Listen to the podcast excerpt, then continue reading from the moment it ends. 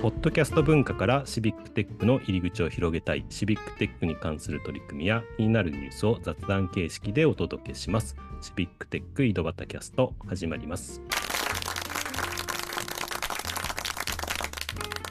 はい、今日も岐阜の石井と、えー、埼玉の太田と川崎の渡がお届けしますということで、えー、今日もゲストにてもらってます。えー、一宮の斉藤さんです。よろしくお願いします。よろしくお願いします。はい。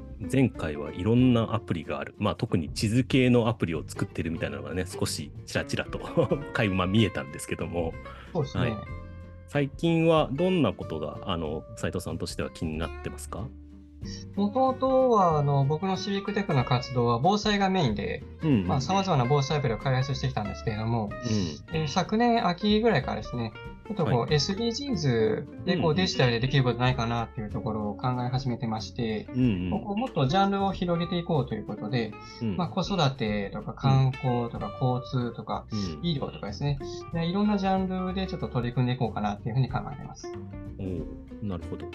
まあ、防災っていう、まあ、防災っていうのもすごく大事だけど、常日頃使うものではないっていうのも少しありますもんね。うん、なので、ね、ジャンルを広げて子育てとか観光とか、そういったところにも興味があると。ただ、はい、SDGs っていうと、どうしてもちょっと、なんか、目標だけ見るとすごく遠いような気がするんですけど、うん、どどんなふうにどうなってるんですかね、SDGs そうですね、うん、あの昨年秋ぐらいに、うん、世界中でこう SDGs の達成状況があんまり芳しくないというところがあって、はいうん、でなかなかこうそこに、まあ、直接的なアプローチっていうのは難しいかなと思ってるんですけれども、まあ、間接的でもいいので、ちょっとこう、SDGs 達成目標になんか貢献できないかなっていうところを考えている状況ですね。うん。で、そんな考えてる斉藤さんが最初に作ったアプリっていうのはどのアプリになるんですかね？あの、そうですね。あの、子育てマップ、まあ、ママパパマップっていうのを最初に作ったんですけれども。ママパパマップ。はい。あの、今年5月ですね、あの、ちょうどパパになる予定で、うん、まあなんかこういう子育て関係のこうアプリみたいなのできないかなっていうところで、まあ作ったって感じですね。このマップに、今ちょっと、あの、見てるんですけども、そのマップそうですね。地図上に、えー、っと、いろんなポイントっていうんですかね、があ乗っかってる。うね、うん。多分 URL は公開しても大丈夫な感じですかね。はい、大丈夫です。あ、わかりました。はい。で、公園だとか、あとは児童施設だとか、そういったものが、あのパッと分かるようにマップ化されてると。ねうん、これどうやって作ってるんですか？このマップっていうのは。あの、一宮市の方で、うんまあ、オープンデータカタログサイト、うん、でこうオープンデータでこうマップデータが公開されているので、うん、それを取得して、まあ、リーフレットを使って、まあ、載っけてる形ですね。うん、うん、なるほど。では、地図の上に、えっ、ー、と、まあ、その、ピンが立ってるっていうんですかね。そうですね。皆さんも、はい何が、どういう表現がイメージしやすいのか、ちょっとこの なんか、あれですけど音声だけで伝えるっていうのは難しいですけど、まあちょっと URL は貼っておきますので、ちょっと見ていただけると。まあ、一宮のデータしか使ってないので、どちらかというと、要は斉藤さんが住んでる近くの地域のものだけとりあえず載せてるというようなマップになってますよね。そうですね。はい。うんで、まあ、このマップそのものをあの、うん、オープンソースで GitHub の方で公開しているので、まあ、例えば他の地域の方々のこう参考に使って、うん、作っていただくことができるんじゃないかなと思います。なるほど。いいですね。はい。そんなマップ。まあ実際自分がパパになるから作ってみようっていう動機はす素晴らしいと思うんですけどね。あの いいなと思って、うん。なんか誰かが役に立ちそうだからって作るよりは自分のために作るっていうのが一番。だから SDGs ってどうしてもなんか広いテーマ考えすぎちゃうんですよね。そうなんか、うん。そうじゃなくてもうちょっと身近なところから取り組んでるっていうのがいいなと。はい、で、他に作ったものとかあったりしますか？観光のアプリを作ってみようと思いまして、うん、あの、まあ、旅行行くときに、うん、こういろんな地域の道の駅とか、僕寄るのが好きで、で、その、その地域の、まあ、地産地消じゃないですけど、こう農産物とか、お土産を見るのが好きで、で、こう、道の駅マップっていうのが面白いんじゃないかなと思って、うん、で、まあ、民間のオープンデータで公開しているところがあったので、そのデータを取得して、まあ、マップに載っけたって感じですね。なるほど。道の駅マップ、これだな。いしょ。そうですね。うん。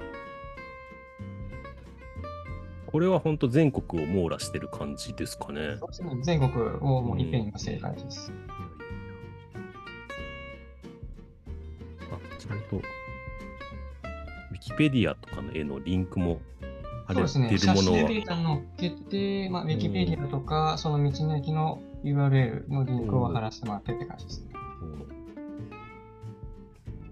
や、こういうの皆さんの、うん、うんまあ、まずはこういうのを書いてる人がいるっていうのとあの、こういうデータを作ってる人がいるっていうのがありがたいですね。うん、そうですね。うん。確かに、これは楽しそう。観光っていう切り口で道の駅マップですよね。うん、確かにいろんなサイトありそうですけど自分で作ってみるっていうのがいいなとは思っていて、うん、はい、なんか道の駅とかだとなんかそういうサイトもありそうですけどわざわざ自分で作った理由とかあったりするんですか？まあ、なんかマップに落とし込んで、こう、うん、日本全国でどれぐらいあるのかなっていうところ。なるほど、確かに。日本。そうですよね。めちゃめちゃ、あの、マップの精度はこんだけあるんだっていうところが。確かに。これは確かに自分で作ってみないとね。うん、そうですね。いっぺんに見るね、多分。できない。皆さんお住まいの近くのところにも、あ、こんなところに道の駅あったんだみたいな、発見があるんじゃないかな。ちなみに太田さんとか小俣さんとかって道の駅とかって行ったりしますか？私はめちゃめちゃ行きますね、道の駅。車で旅行に行くついつい寄っちゃいます。やっぱそうですよね、寄っちゃいますよね。そこのグルメを食べるっていうのが私の楽しわかります、わかります。なんか、なんか寄らなきゃいけないようなこう気になって。まあ、あと、あとやっぱり車だとトイレでやっぱり行きやすいので、うん、そういう。ああ、そうですね。好きです、道の駅だから。うん。太田さんはどうです？か、ね、なんか、今、車持ってないんで、うんうん、なかなか行くことはないですけど、うん、あそういえば、 Code for 岐阜の安田さんが、道の駅回るのを趣味にしてたなと思って、うん、思いました。あの安田さん、あの斉藤さんと僕が知り合ったきっかけも安田さんがねイベント開いてくれてそ,、ね。うん、それきっかけで知り合ったんですけどそう。あの安田さんはもう全国をね関東地方ぐらいだったら平気で車で行くっていうタイプの人なので あのこの道の駅はもう友達みたい そうですね。埼玉のイベントに来てくれるために車で来たんですけど、うん、それがあの北海道の道の駅を巡ってくる帰りっていう、うん、ありました。ちょっと意味がわからないんですけどね。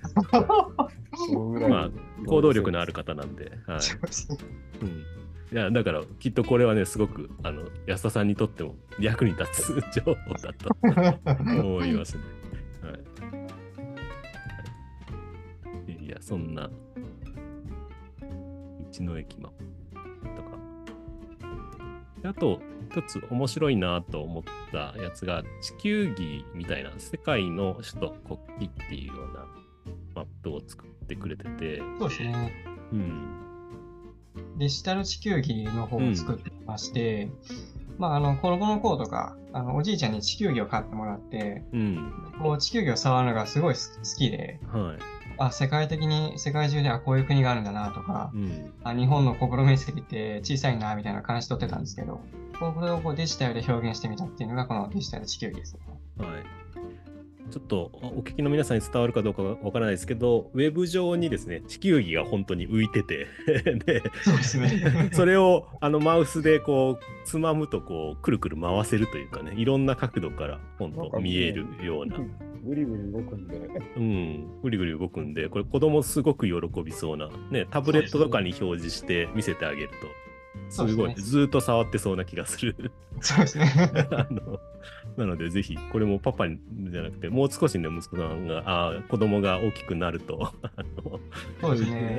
なったら、こう、こう、こう。なってもらえると嬉しいな。多分、多分、パパが作ったこれ、多分使ってもらえるんじゃないいう気がしますね。本当に。触触るとね、国旗が浮かんでくるというか、赤い点があって。うね、うん今はまあ国旗と国名と首都名が載ってて、うん、まあ、ゆくゆくはここに国土面積とか人口とか、うん、まあ、GDP とか、こういろんな世界中の情報を盛り込んでいくと、こう地理教育とか役立ててもらえるんじゃないかなというのを思ってます。はいこの間、サッカーのアジアカップとか見てて、もう中東の国がどこにあるのか、いまいちよくわからんっていうのがあったんですけど、これ見るとカタール、あ、ここかみたいな。ここか、そうですね。クウェートとか言われてもよくわかんないですよ。かとしてイラン、イラクはなんとなくわかるかなみたいな。そうですね。うん。そうそういうのもちょっと興味持った時にこうやって軽く見れるのがすごくいいですね。うんいやいや、そんないろんなアプリを作ってこられた斉藤さんなんですけども、うん。いや、いっぱいありますね。このモチベーションみたいなってどっから来るんでしょうね？自分でまたアプリ作ってみたいっていうか。